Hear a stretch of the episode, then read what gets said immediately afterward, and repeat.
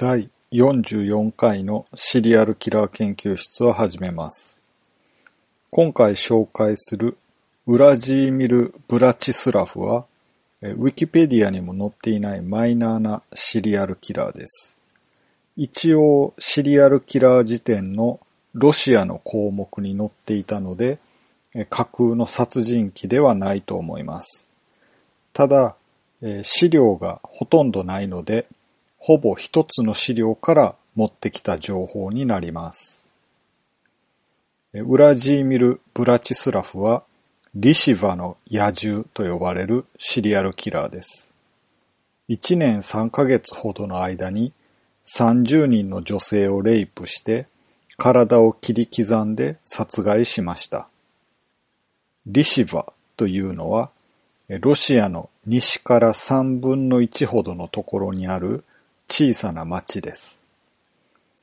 1785年に労働者の居住地として設立されて、1926年に町になりました。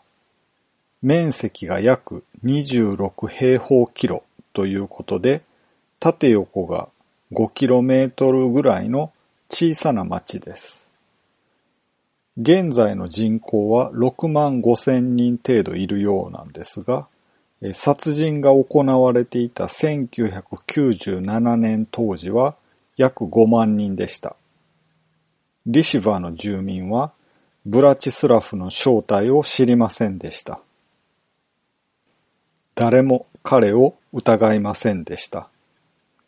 ブラチスラフは裕福な会社経営者の息子で、皮肉なことに事件の情報を提供した者には報酬を約束していました。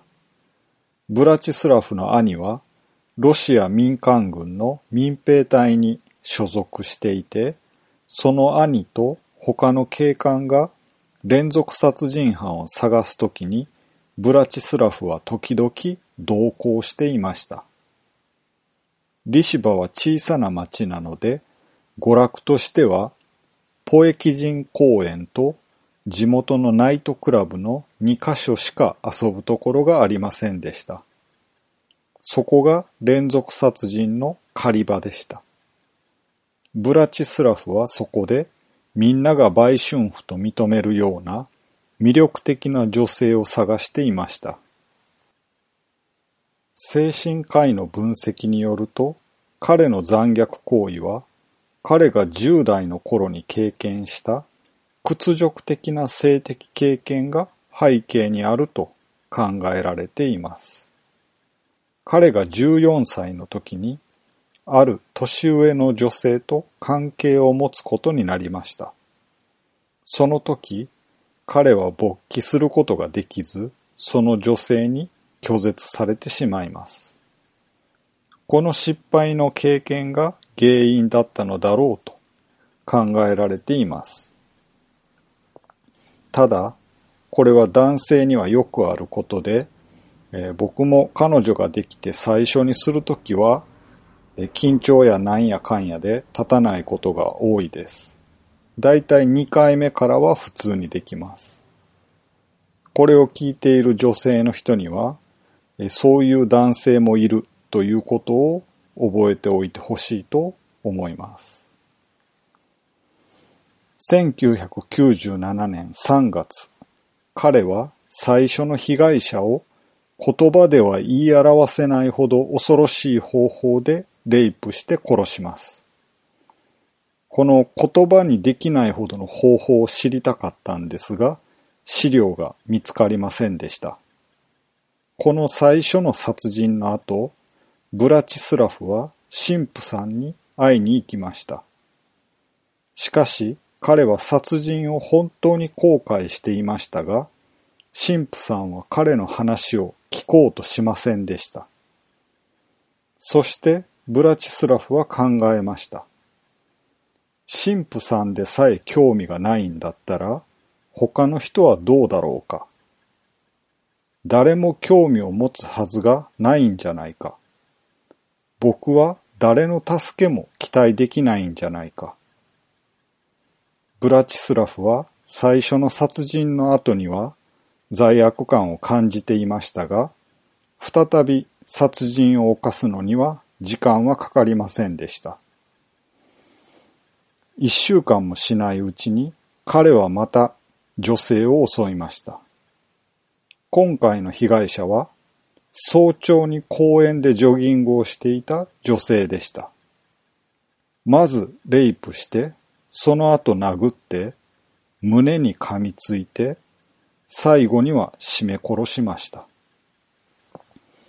ブラチスラフは殺人事件への関わりを最小限に抑えようとしていました。彼は被害者から宝石を奪いたかっただけなんだと主張しています。ただ、被害者が彼の顔を見てしまったから殺したんだ、と言っています。ブラチスラフは、盗んだ宝石を売らなかった理由を説明できませんでした。彼は警察の注意をそらすために被害者をレイプして死体を切り刻んだんだと主張しています。他にも警察に自分の顔がわからないように彼女たちの目をくり抜いたとも言っています。彼は協力的じゃなかった女性だけをレイプして殺しました。彼の捜査資料によると、ブラチスラフは6人の女性を殺そうとして、実際には10人の女性を殺しました。ブラチスラフ本人の証言では、もっと多くの女性を殺したと主張しています。30人以上殺したと考えられています。4人目の被害者であるエレナ・リジーナはブラチスラフを見るという過ちを犯しました。1997年7月28日の夜、彼は彼女を待ち伏せてレイプしました。そして目をくり抜いて、眼球から脳につながる視神経から眼球を切断しました。彼女は29歳でした。エレナは奇跡的に一命を取り留めましたが、完全に失明しました。8月4日の早朝、リシバのナイトクラブを出たオルガ・コセンコを待ち伏せてレイプしました。彼女はレイプされた後、首を絞めて殺されているところを発見されました。次の二人の被害者は彼の知り合いの女性でした。まず8月17日、18歳のアンナ・マラク・リナを後ろから襲いました。そこで自分が彼女を知っていることに気づきました。最初彼は自分が襲ったのを冗談のように見せようとしましたが、彼女は彼のことを信じませんでした。なので彼は彼女をレイプして少女が死ぬまで彼女の頭を殴り続けました。その5日後に彼はもう一人の知り合いの少女、17歳のマリア・シェツォワを殺しました。彼はクラブの外で彼女を待ち伏せて一緒に散歩に行こうと誘いました。ポエジキン公園で彼女を押し倒して締め殺しました。彼は彼女の乳房を噛みちぎって彼女の口に木の棒を押し込みました。一週間後、クラブに向かって歩いていたアルヴィラ・カンツェパロバを襲いました。ブラチスラフは彼女をレイプして首を絞めて彼女の目をくり抜きました。彼はかつて次のように言っていました。僕を見て欲しくないから目をくり抜いたんだ。それってそんなに変なことかな？彼のミソジニズム、まあ、女嫌いから逃れられる唯一の女性は彼の母親でした。彼女は高血で徳の高い女性の見本だと言っています。ここで出てきたミソジニズムというのは、まあ、ミソジニー主義ということです。ミソジニーというのは、ウィキペディアを見ると、女性や女らしさに対する嫌悪や蔑視のことであると書かれています。女性嫌悪や女性蔑視とも言われます。男性側からのミソジニーは女性に対する嫌悪や蔑視ですが、女性側にもミソジニーがあって、女性の体に対する羞恥心、拒食症などの摂食障害、性的機能不全、うつ病、女性であることに起因する劣等感や、無価値観といった、女性であることが嫌だという感情の形をとって現れることがあるようです。ということで反対語が2つあります。一つは女性や女らしさに対する愛好を意味するフィロジニーです。フィロジニーは女性を過度に好きになるということで、ギリシア哲学では病気の一つだと考えられていました。もう一つは、男性や男らしさに対する嫌悪を意味するミサンドリーです。こちらは男性嫌悪や男性憎悪とも呼ばれるものです。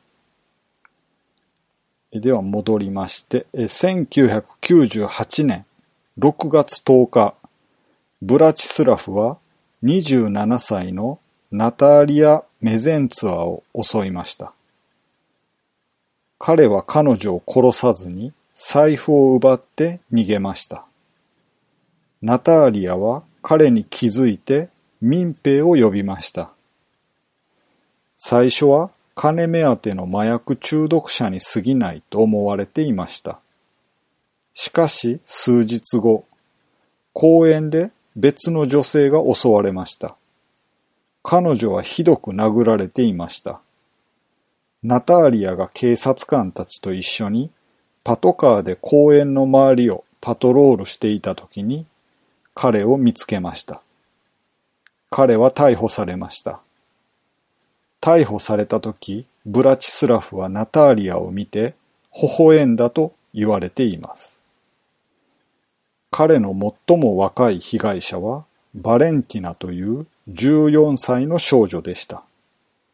少女が父親にパン屋に送ってもらったのを見たので、彼女を襲って殺害したと供述しています。今まで見てきたように、ブラチスラフは生かした場合も殺害した場合も相手の目をくり抜いて胸にかぶりついて噛みちぎっていました。殺し方は首を絞めて考察するか棒などで殴って撲殺するかのどちらかでした。最後の被害者だったナターリアは証言台で彼は悪魔ですと言っています。1999年に彼は終身刑を言い渡されました。現在もウラル山脈のソリカムスク刑務所で終身刑に服しています。